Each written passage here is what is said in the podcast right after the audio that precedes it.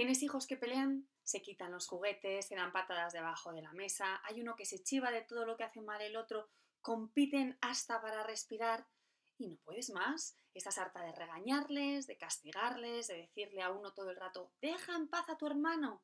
Y las cosas no cambian. Hay solución. Si hay una situación que se repite siempre, siempre, siempre, siempre es igual y siempre surge el conflicto por lo mismo, lo que vas a hacer es crear una asamblea.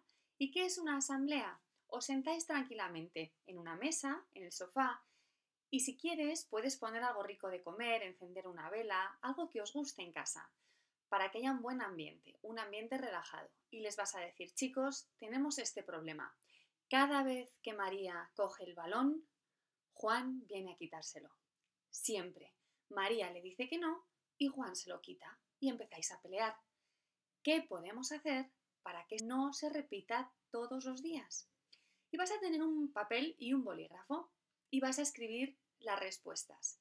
Idealmente, las soluciones van a venir de tus hijos, pero tú puedes intervenir, sobre todo al principio. En el caso de que uno de ellos tiene el balón y el otro siempre se le quita, a lo mejor una de tus respuestas es que no haya más balones en la casa, que desaparezcan todos. Y lo escribes. A tus hijos no les va a gustar esa solución. Es posible que ellos piensen soluciones que al otro no le gustan, pero también lo vas a escribir. Todo lo que se les ocurra lo vais a escribir. Si tus hijos son muy pequeños, hacéis un dibujo y cuando ya tengáis la lista vais a ir tachando. Probablemente tu idea de que no haya balones en casa la tendrás que tachar, porque a tus hijos no les convence.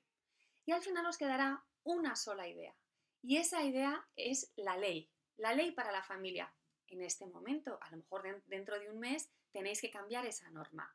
Y tal vez os ayude a escribirla y colocarla en un sitio visible de la casa o en el lugar en el que siempre ocurra el conflicto. A partir de ahora, cada vez que uno le quite el balón a otro, tú solo vas a tener que decir, chicos, en esta casa hacemos turnos con el balón, si eso es lo que habéis elegido. O chicos, en esta familia, cuando alguien quiere jugar con el balón, se lo dice al otro y pide permiso para jugar juntos. Sea cual sea la decisión a la que habéis llegado. Las asambleas funcionan fenomenal porque estás haciendo partícipes a tus hijos de la solución de sus propios problemas. Y cuando ellos son los que encuentran la solución, responden muchísimo mejor creo que te va a funcionar. Suerte.